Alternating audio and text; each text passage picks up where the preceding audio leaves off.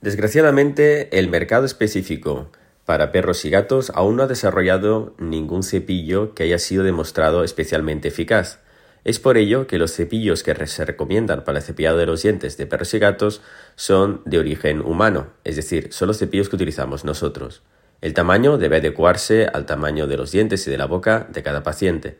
De este modo, los perros acostumbran utilizar cepillos junior o cepillos de persona adulta y los gatos acostumbran utilizar cepillos para bebés.